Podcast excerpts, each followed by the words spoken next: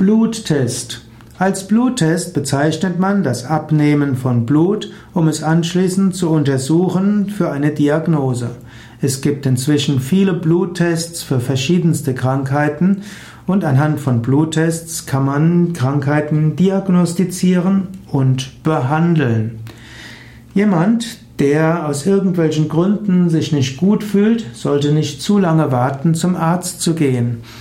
Es gibt unter Menschen, die hm, insgesamt ein gesundes Leben führen, auch Menschen, die trotzdem zum Beispiel B12-Mangel haben oder Eisenmangel haben oder Vitamin D-Mangel haben.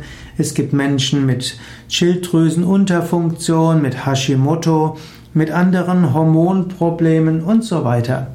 Bei all dem kann eine Diagnose leicht erfolgen, indem man einen Bluttest macht. Auch Menschen auf dem spirituellen Weg sollten keine Hemmungen haben, zum Arzt zu gehen, um sich behandeln zu lassen und Bluttests machen zu lassen.